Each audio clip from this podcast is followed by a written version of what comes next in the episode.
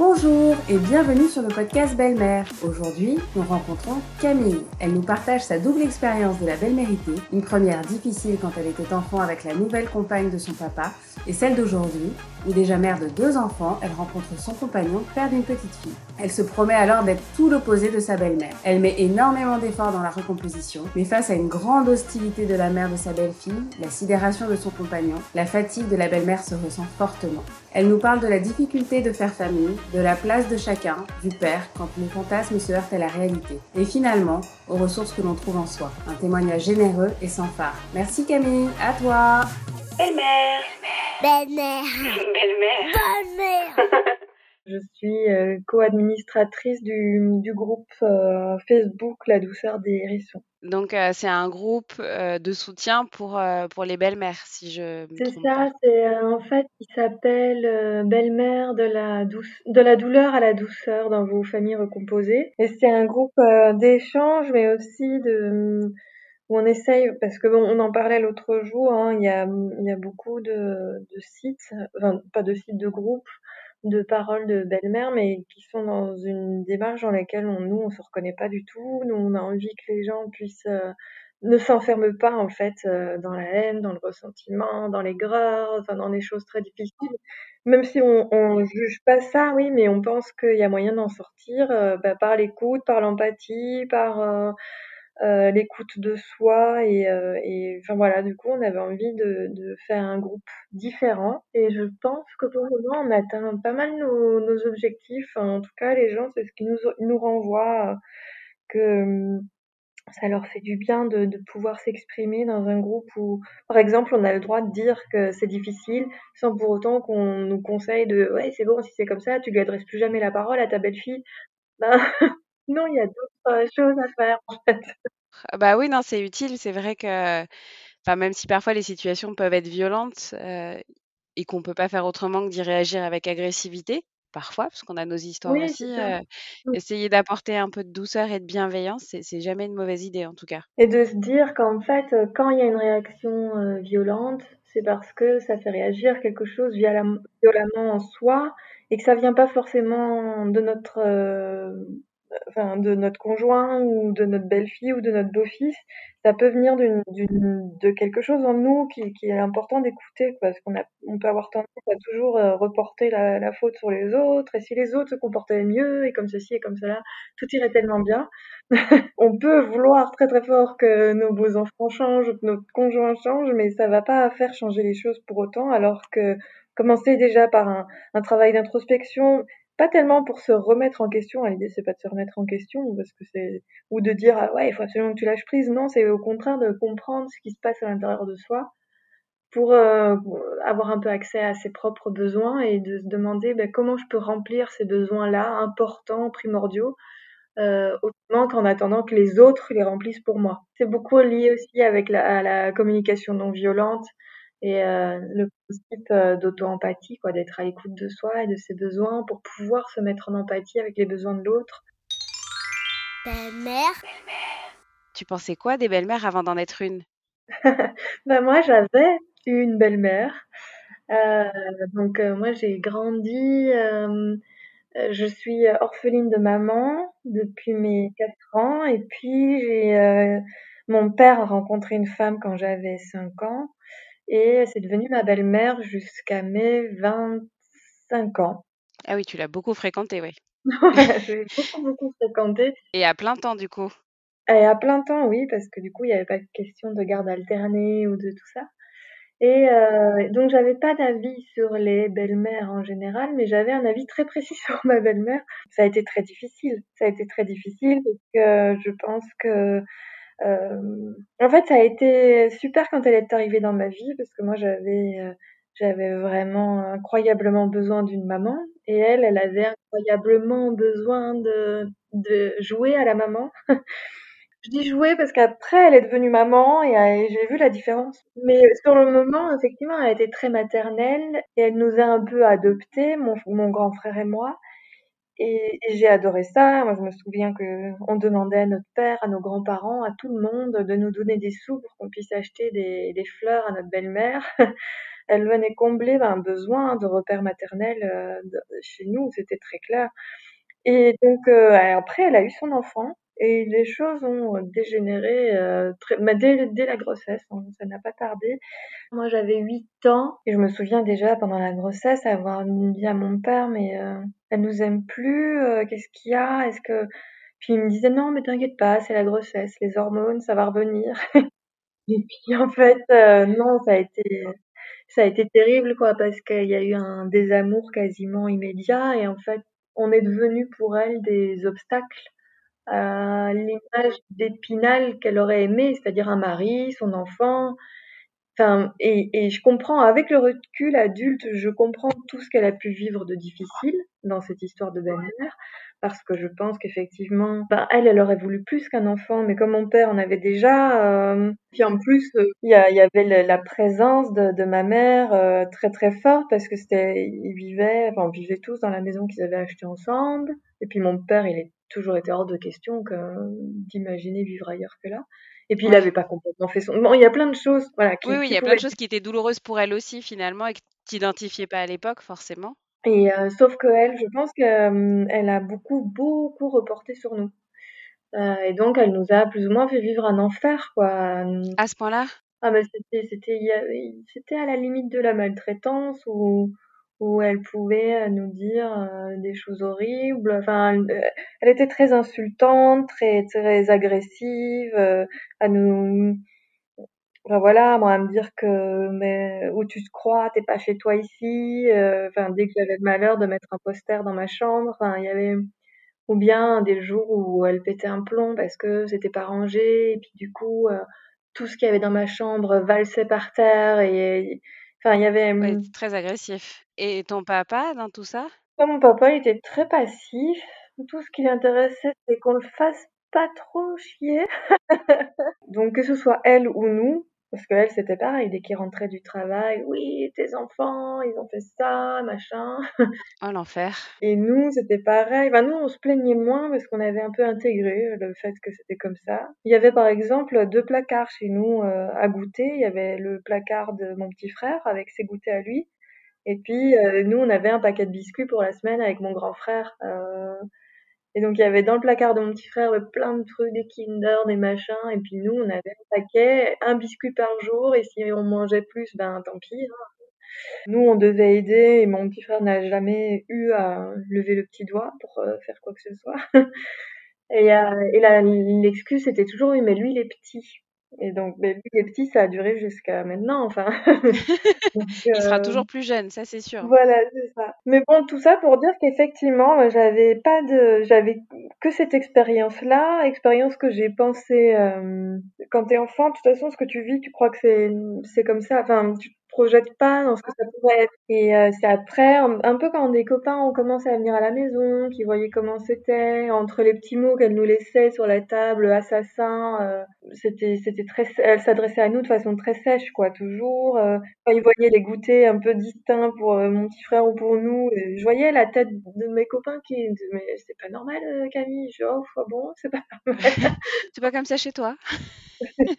et, euh, et, puis petit à petit, en grandissant, ouais, on, a compris et c'est vrai que ça a un peu marqué moi ma façon d'être une belle-mère. Mon expérience en tant que belle-fille euh, a, a, été euh, vraiment déterminante dans ce que j'avais envie d'être euh, comme belle-mère, quoi. Belle-mère. Ou les amoureux.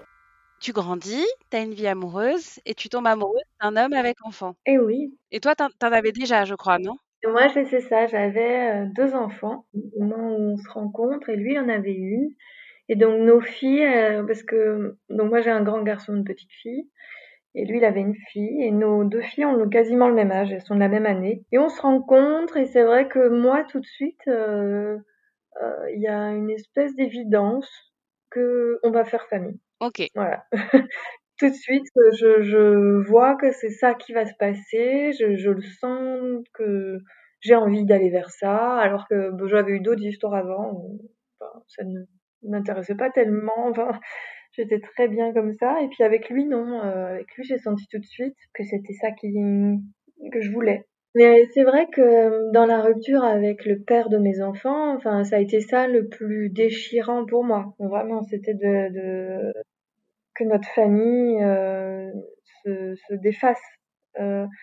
que on est, enfin, notre couple amoureux était très, enfin voilà, ça n'allait plus, mais par contre notre famille marchait très bien. On était un très bon couple parental et on avait les mêmes principes, les mêmes idées sur comment élever nos enfants les mêmes euh, interrogations, on se soutenait vachement. Enfin, donc ça marchait très très bien. Et quand, ben, en même temps, on peut, enfin, j'avais pas dans l'idée qu'on puisse, euh, qu'on puisse être euh, colocataire ou ne plus s'aimer d'amour et continuer à faire famille. Moi, il fallait quand même qu'on soit amoureux. Et donc, quand on s'est séparés, il a fallu faire le deuil de quelque chose que j'étais pas prête à perdre. Et donc ça, ça a été très difficile. J'ai mis des années à m'en remettre.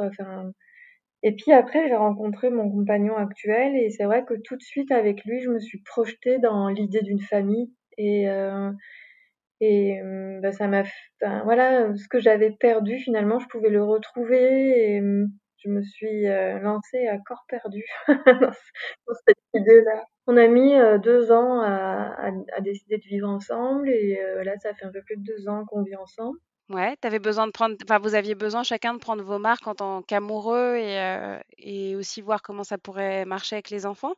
Ben, mmh, non, c'est-à-dire que les premières années, les deux premières années, essentiellement la première mais la deuxième aussi, donc vraiment les deux premières années en fait, ont été, euh, extrêmement difficiles, euh, parce que, ben, pour le coup, l'ex de mon compagnon, avait absolument pas envie que son ex euh, refasse une famille. Elle l'a vécu très violemment pour elle et donc elle a mis tout ce qui était possible et imaginable de mettre en œuvre pour que on se sépare, pour le récupérer. Alors bon, c'était elle qui était partie à la base, mais tout d'un coup, elle était tellement follement amoureuse de lui euh, pour euh, que sa fille n'imagine pas un seul instant que je puisse avoir un rôle dans sa vie. Ah, le, pire scénario. Ah, ça a été, ça a été euh, l'enfer sur terre. Hein. Vraiment, à l'époque, je l'ai vécu. J'aurais pu le vivre autrement, avec plus de distance, mais en tout cas, à l'époque, c'est venu me fouetter. J'ai pris tout ça de plein fouet. Ça m'a, ça m'a blessé énormément, et du coup, notre couple en morflait parce qu'on n'avait pas la même vision de tout ça. Oui, puis pas la même temporalité non plus, j'imagine. Parce que lui, il avait ses problèmes à régler alors que toi, tu étais super prête. Voilà, exactement. Et j'ai pas pris la mesure de ça non plus à l'époque. pour moi, ben, ça va, on était heureux, on était amoureux, nos enfants s'entendaient super bien. le seul problème, c'était finalement son ex et je voyais pas pourquoi c'était elle qui allait décider de notre temporalité, de ce qui était possible ou pas. Et je me rendais pas compte qu'en fait, pour lui, c'était pas si clair que ça, d'avoir envie de faire une famille, de tout ça. Enfin, il était encore euh, beaucoup. Euh, et puis elle, elle arrêtait pas de lui dire que c'était pas ça qu'il voulait, qu'elle le connaissait mieux que personne et que oh là, l'horreur. il faisait une erreur et comment et tu vas bousiller notre fille et euh, comment tu peux imposer une personne pareille à notre enfant parce que évidemment j'étais décrite comme euh, euh comme ouais, une, une harpie euh, manipulatrice, perverse. Alors qu'elle te connaissait pas? Ben, on avait essayé, enfin moi j'avais essayé, parce que je crois beaucoup au vertu de la communication, j'avais essayé de parler avec elle pour justement la rassurer, lui dire bon mais voilà, je vois que t'as peur, euh, mais tu sais je suis une maman et donc il y a des choses que je peux comprendre et donc euh, mais en fait euh, j'ai essayé de partout des moyens de, de, dire ce genre de choses, mais en fait plus j'essayais de lui parler, plus elle était enfin plus elle se convainquait que je enfin je sais pas exactement ce qui s'est passé pour elle, je le saurais certainement jamais. En tout cas, elle, elle a vécu tout ça de façon très violente et je pense euh, qu'elle en a énormément souffert.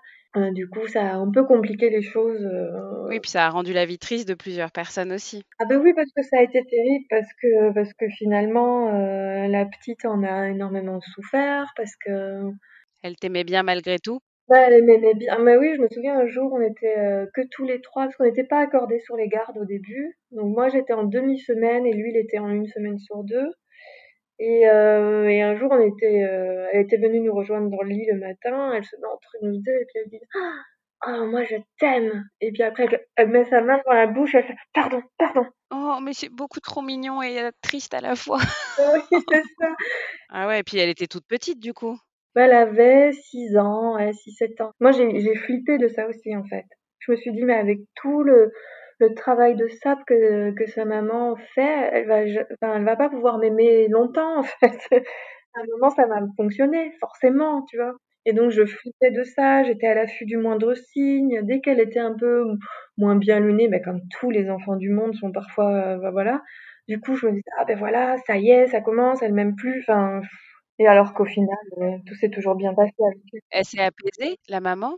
Oui, en tout cas, bien sûr, elle est beaucoup moins dans enfin, oui, on on on subit plus aucune situation de harcèlement comme ça a pu être pendant la première année. Mais il s'est passé un truc? Bah, je pense que de Guerlas, elle a lâché l'affaire aussi. Oui, parce qu'elle a vu aussi peut-être que ça durait de votre côté malgré tout, donc heu, ouais. Ouais, enfin, après, heu, par rapport à moi, on s'est croisés une fois dans le hall d'entrée ici chez moi parce qu'elle devait déposer la petite et moi je revenais avec les miens que j'avais déposés chez leur père et heu, elle a pas été capable de dire bonjour. Ah oui, oui, c'est pas complètement apaisé.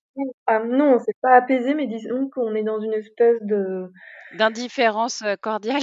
Ouais, bah, même l'indifférence, c'est même pas ça, parce que l'indifférence, on dit bonjour, on est poli. Selon mes moments, parfois je me dis: «Bon, il faut que ça s'arrête, heu, maintenant il faut qu'on se mette tous autour d'une table et qu'on discute et qu'on apaise les choses» et puis d'autres moments, je me dis: «Non, en fait, c'est très bien. On n'aura pas mieux que ça». You do your best to raise the children. Anna, you forgot to wash my shirt. You do your best to care for them. Come on, Ken!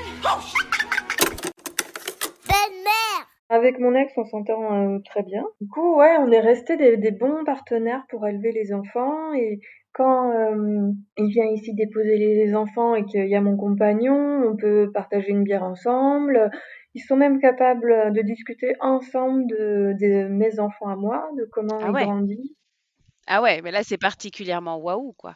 J'ai toujours pensé que ça se passerait comme ça parce que pour le coup, on s'est séparés avec le père de mes enfants, mais heu, j'ai un très grand respect pour lui et je sais que c'est qu'il a à cœur que les choses se passent bien pour tout le monde et moi aussi et donc bon, bah, j'ai l'impression que enfin voilà, et puis il y a une forme je pense que c'est possible quand les affects sont un peu, enfin, quand tu es au au clair avec ouais. affects, un Mmh. peu apaisés et même si on peut se prendre la tête, hein, sur des trucs, le choix du collège, le machin, enfin, on s'est pris la tête, hein, heu, mais on sait qu'en dernier recours, il y a quand même l'idée qu'on on est les parents de de nos enfants, qu'on les aime et que et qu'on s'aime sans enfin, c'est pas un amour amoureux, hein. Ouais, bien sûr. C'est une question de respect, c'est pas en fait une question d'amour, c'est que voilà, on se respecte et et on se fera pas de mal. On n'a pas envie de se faire du mal, donc Oui, puis vous vous souhaitez le meilleur, heu, personnellement. ah mais complet, là maintenant ils ont il a rencontré quelqu'un, donc mes enfants ont aussi une belle-mère Ouais. et moi je ne souhaite que ça en fait, Oui.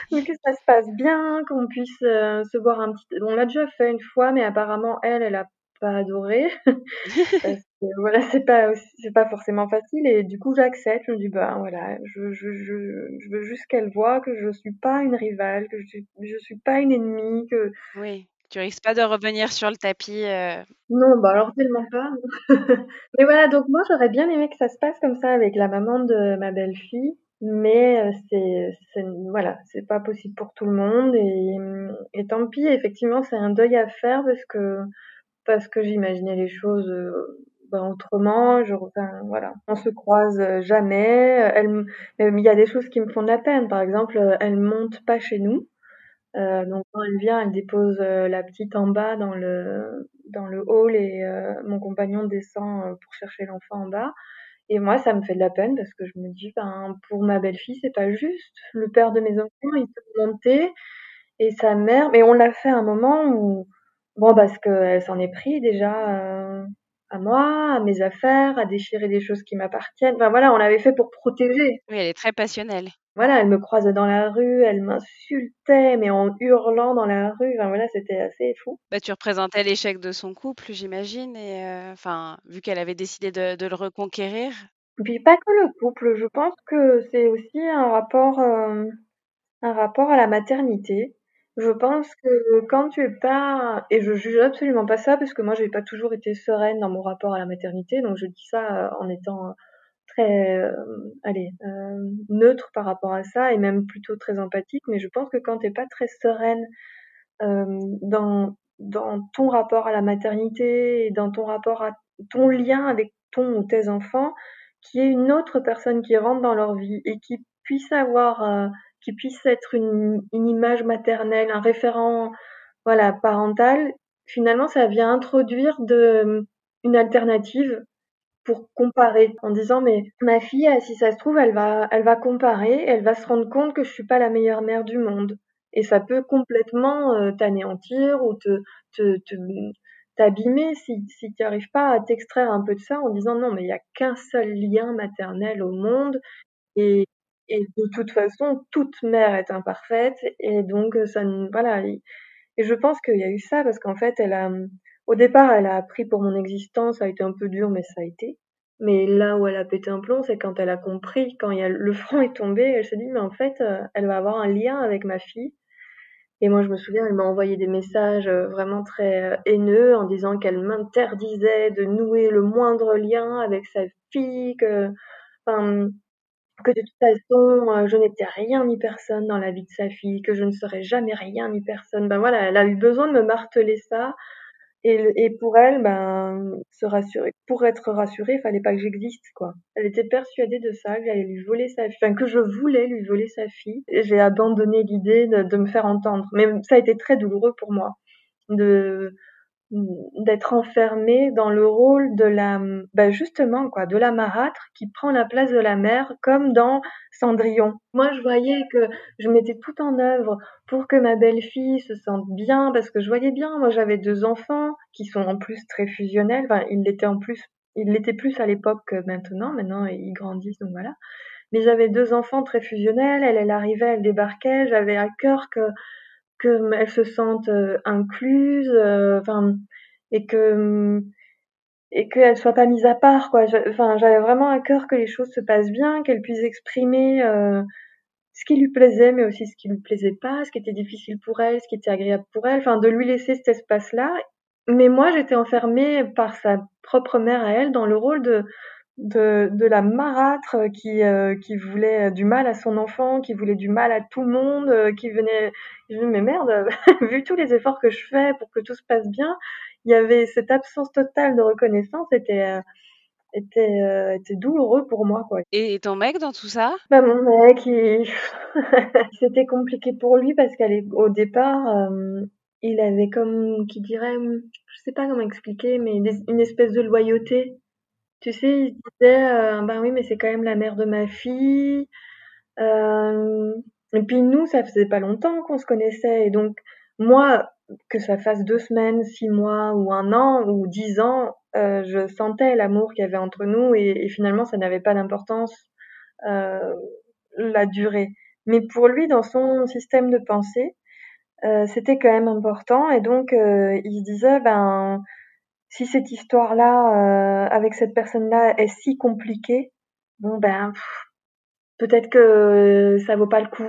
Ça, ça induisait quand même des choses dans son niveau d'investissement où moi j'aurais aimé qu'en fait à un moment il me défende. Voilà, j'aurais aimé qu'il dise à son ex, bon, mais maintenant en fait tu arrêtes. Euh, et, ça, il n'arrivait pas bien à le faire au départ parce que bon, elle, elle, elle, elle le culpabilisait beaucoup, elle venait beaucoup euh, le fragiliser, soit un peu euh, les choses. Qui, et puis lui, il n'avait pas confiance en lui, en ce qu'il pouvait ressentir. Il était euh, donc si elle, elle lui disait ben, que ça se faisait pas d'embrasser une autre femme que la mère de son enfant devant son enfant, il disait ah mais peut-être qu'elle a raison. Et moi, pendant un an, plutôt que d'être à l'écoute de, de ce qui était difficile pour lui, euh, ben, j'étais en train de lui marteler que, ben non, notre histoire, elle a du sens, et regarde tout ce qu'on vit. C'est vrai qu'on vivait par ailleurs des choses très belles.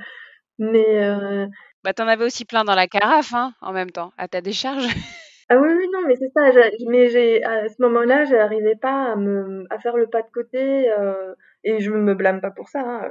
j'ai fait vraiment bien ce que, ce que j'ai pu à ce moment-là. Mais donc, du coup, lui, il avait souvent l'impression d'être entre deux feux et qu'il y avait d'un côté son ex, d'un côté moi, qu'on lui bourrait le crâne de trucs.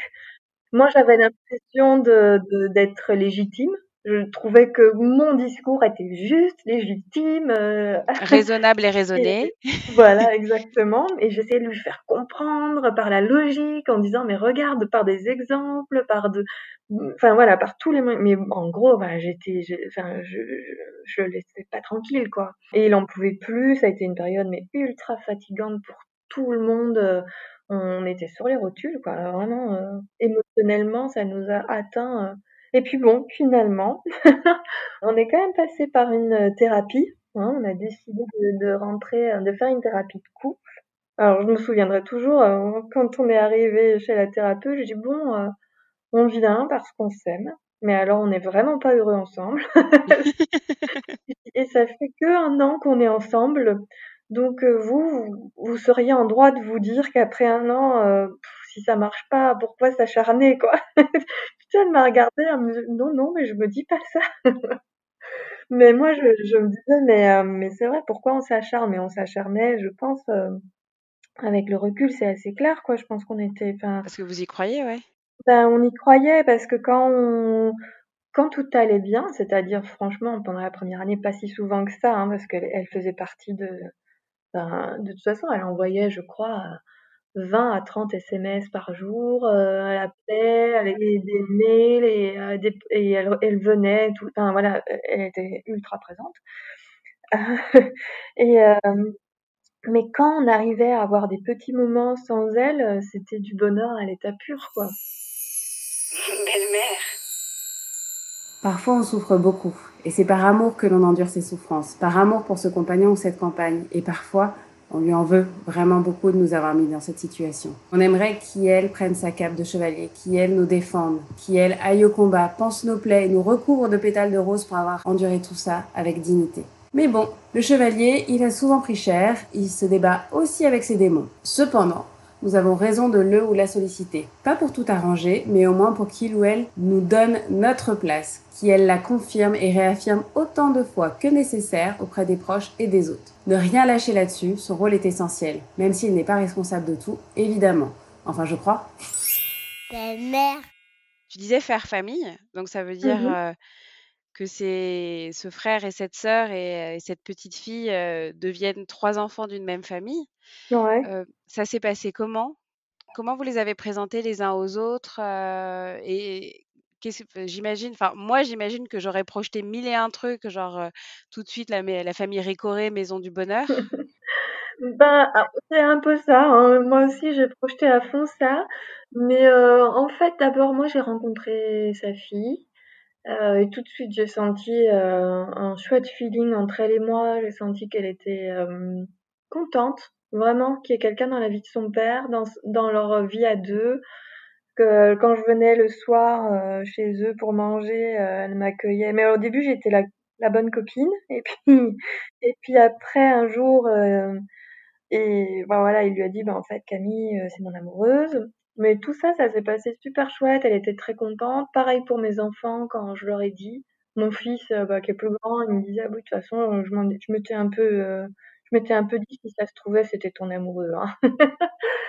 Donc, euh, on l'a fait comme ça. Et puis après, on les a présentés. Là, il y a eu une espèce de coup de foudre entre mes deux, les deux filles. Oh, génial. Il y a eu une, un grand amour tout de suite entre les deux. Et petit à petit, quand même, ça a été. euh, il y a eu aussi des, des nuances à mettre là-dedans. Parce qu'au début, du coup, comme je te disais, euh, mes enfants, ils étaient très fusionnels. Et quand est arrivée ma belle-fille, ça a un peu, hum, a un peu foutu le bordel, quoi. Oui. Donc, euh, parce que, parce que, ben, mon fils, tout d'un coup, on lui prenait sa sœur. Ils arrivaient moins à trouver des jeux à faire à trois. Donc, euh, et voilà, il a fallu retrouver des équilibres, mais ça s'est fait quand même relativement bien. Et puis nous, on était très, très à l'écoute de ce qu'ils pouvaient ressentir les uns et les autres. Il y a eu d'autres petits couacs où, par exemple, euh, ma belle-fille, qui est euh, fille unique, et du coup, quand, quand elle est revenue, elle a commencé à parler tout plein, tout plein de ma fille à sa maman. Et du coup, sa maman, ben, là encore, elle a joué un grand rôle en, en lui rappelant bien qu'elle était fille unique, qu'elle serait fille unique toute sa vie. Elle disait, tu seras fille unique toute ta vie, sauf si papa et maman redécident de faire un enfant ensemble. Donc elle cloisonnait Oh, bien truc. Oh, mon Dieu. Elle revenait de chez sa maman et, euh, et elle nous, et elle nous, elle nous disait, elle nous tenait ce discours-là, elle le revendiquait. Oui, mais on se doute bien que ça vient pas d'elle. Voilà, ou alors un jour elle est revenue en disant, c'était quoi encore? Oh mince, j'ai oublié le mot. Moi, je suis l'héritière unique de la famille. Ah, c'est pas un mot d'une petite fille de 10 ans, voilà. Et tout d'un coup, elle s'est mise à revendiquer le fait d'être fille unique et que c'était très important, qu'elle était fille unique, qu'elle serait fille unique toute sa vie. Enfin voilà, ça revenait tout le temps, tout le temps, tout le temps. Et c'est vrai que moi, à l'époque, il y a un moment où ça m'a gavé parce que parce que je voyais trop la manœuvre de la maman en fait derrière et que j'avais l'impression que du coup, on était empêché euh, dans notre dans notre volonté de faire famille par quelque chose qui venait de l'extérieur. Mais pareil pour le terme de belle-mère, hein, euh, elle n'avait pas le droit d'utiliser ce terme-là. Donc elle t'appelait Camille, euh, ouais. Voilà, c'est ça, j'étais juste Camille et, euh, et elle me le disait clairement, euh, non, non, non, euh, alors qu'au départ, elle voulait m'appeler maman. C'était très... euh, Et moi, je l'avais recadré un peu, pas sèchement, mais avec fermeté, quoi, en disant, non, non, je suis pas ta maman, t'as qu'une seule maman, t'auras une maman...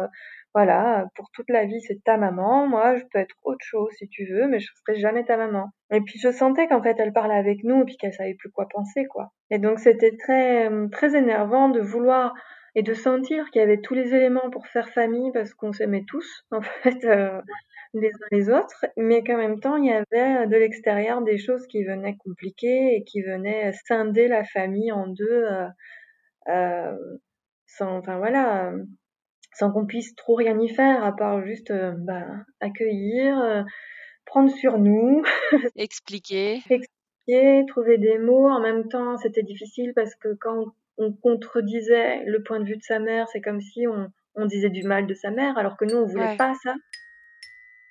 Belle-mère. Belle-mère Et, euh, et donc toi, ton apaisement, tu l'as trouvé dans la prise de recul finalement? Apaisement relatif quand même, hein, ça, Oui, ça dépend. il y a des moments où ça pique plus. Mais bon, d'une part, euh, il faut quand même dire ce qui est, euh, elle a vachement, euh, son degré d'agressivité, d'attaque et tout ça, c'est quand même descendu quasiment au niveau zéro. Maintenant, ça peut ressortir de temps en temps sur une question bien précise où on se rend compte que c'est extrêmement difficile d'avoir une communication saine et sereine avec elle, mais ça reste très ponctuel. Donc forcément, ça aide à être plus apaisé. Le fait qu'on vive tous ensemble et que ça se passe vraiment bien et que ben, mon compagnon et moi, souvent, on est hyper fiers en fait de, ce qu'on a construit et, euh, et on les voit, les enfants, comme ils sont heureux ensemble, comme ils s'amusent ensemble, comme et comme tous ensemble, on a des moments de qualité euh, vraiment importants, ben, ça m'apaise évidemment énormément. Et ça, ben voilà, par rapport à tout ce que j'ai pu entendre sur le fait que j'allais, euh, j'allais détruire euh, cette petite fille, que, je porterais. Je me souviens un jour, elle avait envoyé un message en disant euh, Tu n'apporteras que du mal dans la vie de ma fille, mais je ferai tout pour l'en protéger. Mais donc aujourd'hui, quand je vois le bonheur qu'on partage ensemble, et vraiment, ben je, voilà, je, je ne peux pas avoir de doute quant au fait que je lui apporte des belles choses à cette petite. Et donc ça m'apaise euh, beaucoup, beaucoup. Après, j'ai aussi voilà, travaillé plus euh, un- sur un point de vue euh, psychologique où j'ai eu un, un psy pendant quelques, quelques temps. J'ai euh, pas mal... euh, puis j'ai pris aussi du recul et ça, il faut quand même rendre à César ce qui appartient à César. Grâce au, au groupe euh, qu'on peut trouver sur Facebook et dont je disais à un moment, euh, oui, bah, il y a que de la haine dans ces groupes et tout. Et tout d'un coup, je me suis rendu compte que quand même ma situation, elle était vachement positive par rapport à certaines que je pouvais lire. J'ai vu aussi qu'on avait fait du chemin. Donc finalement, ouais, l'apaisement, euh, je l'ai aussi trouvé malheureusement en, en, comparant un peu ma situation à d'autres situations beaucoup plus euh, difficiles et, et euh, ça En relativisant, ouais. Voilà, c'est ça. Ouais. Belle-mère. Quand on est au bout de nous-mêmes, de la situation, c'est souvent en soi, et seulement en soi, que l'on trouve les clés et les ressources pour aller vers du mieux. Après tout, nous n'avons pas de pouvoir sur les autres, mais seulement sur nous-mêmes. Même si c'est dur, même si ça semble injuste que ce soit nous qui bossions alors que nous ne sommes pas responsables de cette escalade. Pour mieux vivre la situation, c'est la meilleure porte de sortie. Et le bénéfice de cette introspection, c'est que souvent, elle nous aide dans tous les autres domaines de la vie. Un mal pour un grand bien peut-être. Belle-mère. moi, j'ai vécu donc avec une belle-mère et c'est vrai que cette belle-mère, euh, elle me c'est assez horrible, mais c'était mon quotidien avec elle. Elle me renvoyait souvent au fait que je n'étais pas aimable, qu'elle ne comprenne pas qu'on puisse m'aimer, que, euh, que j'étais mauvaise et aussi que j'étais, que je allez, que je les empêchais d'être heureux quoi, en fait, que sans moi et mon frère, mais bon moi je parle pour moi, euh, la vie serait tellement plus facile et qu'en gros je nous étions, mon frère et moi, des obstacles au bonheur. C'est beaucoup.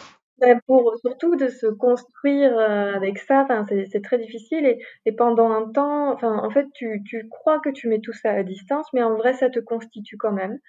Et quand là, j'ai rencontré, heu, mon compagnon et que du coup j'ai été confrontée à la haine, parce que c'était vraiment de la haine de son ex, compagne, qui me disait exactement ça: «Tu n'es rien ni personne, tu n'es pas aimable, je ne comprends pas, ce que qu'on peut te trouver et tu es un obstacle au à mon bonheur parce que sans toi, heu, tout allait bien sans toi et depuis que tu es là, c'est Enfin voilà, et donc elle est ça est venu vraiment euh, faire écho. C'est comme si elle était venue appuyer sur la partie la plus fragile de mon être que j'avais un peu occulté, ignoré, et tu, tu voilà, tu vis tu fonctionnes euh, avec ça et tu mets ça dans un coin et puis tout d'un coup elle, venait et elle appuyait dessus de, de toutes ses forces pour le coup, de toute son énergie de haine et donc forcément, moi, ça m'a mis dans des états, heu, incroyables et en plus, ben, si tu fais le parallèle entre mon père qui n'a jamais trop réagi quand on me balançait ces trucs-là dans la gueule et mon compagnon qui n'a pas réagi. Qui était un peu amorphe à ce moment-là. Voilà, il était ouais et je pense qu'il y a quelque chose de cet ordre-là. Il était un peu sous le choc aussi, heu et de mettre des mots dessus avec un thérapeute, de discuter, de de voir qu'en fait, il y avait quelque chose dans ma souffrance qui m'appartenait vraiment intimement et sur lequel je pouvais travailler. Ça, de ça, au début, euh, ça te fait un peu chier qu'on te dise ça, hein, parce que merde, c'est moi qui vais devoir euh, trouver l'énergie et tout pour euh, arranger les choses. Et en fait, au final, c'est quand même finalement soulageant parce que tu dis bon, ben elle, je pourrais jamais la, changer, mais comment moi je sois ces attaques et son agressivité et sa haine, ça je peux le changer parce que maintenant je sais un peu d'où ça vient, je mets le doigt dessus, et finalement, ben, mine de rien, ça m'a permis de, de changer plein de trucs dans ma vie aussi. Mais euh, je sais qu'à une époque, tout, tout ce qui allait un petit peu, euh, vraiment légèrement de travers ou quoi, ah ben c'était de la faute de sa mère. Euh, si elle répondait mal un jour, ce qui arrive peu parce que, enfin voilà, elle est plutôt hyper cool cette petite fille. Mais euh, si elle répondait un peu mal, ah ben c'est de la faute de sa mère. Si euh, elle disait ceci ou cela, ah ben c'est de la faute de sa mère. Si elle se, enfin voilà, tout était de la faute de sa mère. Et je vois quand même euh, souvent cette tendance chez certaines belles-mères hein, de, de dire oh là là, mais je suis la seule à m'occuper de cet enfant. Enfin, mais parce que je comprends. On est tellement renvoyé dans un mauvais rôle qu'on on a envie de renvoyer ça aussi en disant bah non, c'est pas moi le mauvais rôle, c'est toi. Et en fait, euh, sortir de ça, c'est vachement apaisant quoi, de sortir de ce truc-là, de se dire bah il y a des choses que j'aime chez cette petite fille et qui sont le fait de sa mère, en fait. Il y a même des fois où, je me suis dit, euh, c'est con parce qu'on aurait pu, je pense qu'on aurait pu bien s'entendre de façon superficielle parce que je pense qu'il y a des choses chez elle que, dont voilà j'ai connaissance et qui me heurtent dans mes principes et mes valeurs, mais de façon superficielle, comme on apprécie un parent d'élève ou euh, une mère de copine, ouais. voilà, c'est ça exactement. Bah, tu peux euh, boire une bière à l'apéro, rigoler, euh, et puis salut à la prochaine, et voilà, tu rentres pas. Et je pense que ça aurait pu être le cas. Enfin, elle a, elle a, voilà, elle a cet aspect-là aussi.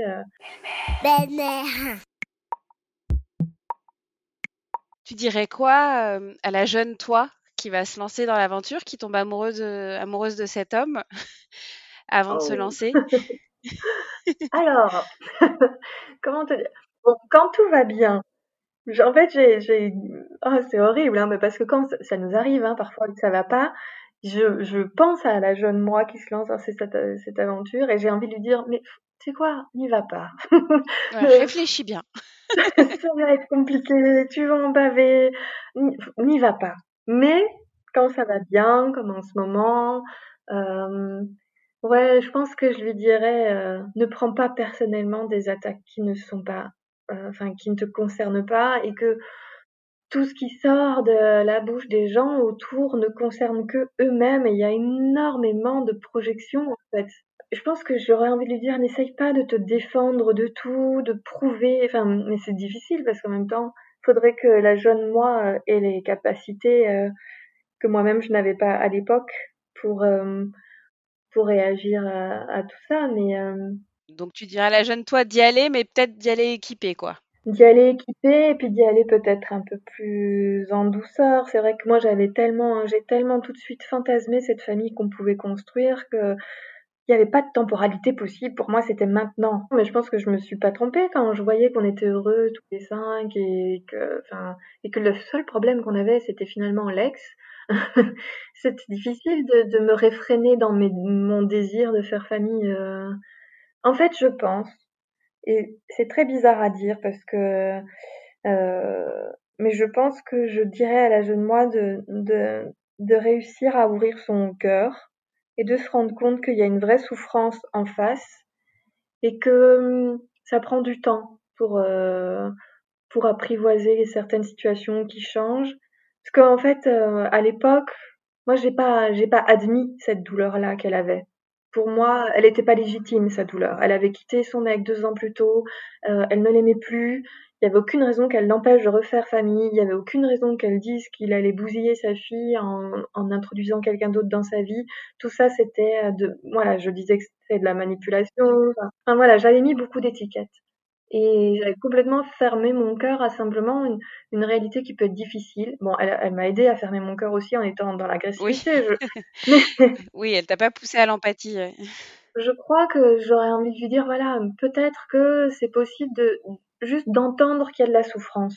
Ouais. Et que s'il y a de la souffrance, peut-être que euh, c'est possible d'accompagner ça autrement qu'en y allant au forcing et, et, en bousculant les choses parce que, bah, mine de rien, j'ai notre relation, mon compagnon et moi, a, mis du temps aussi à se relever de ça.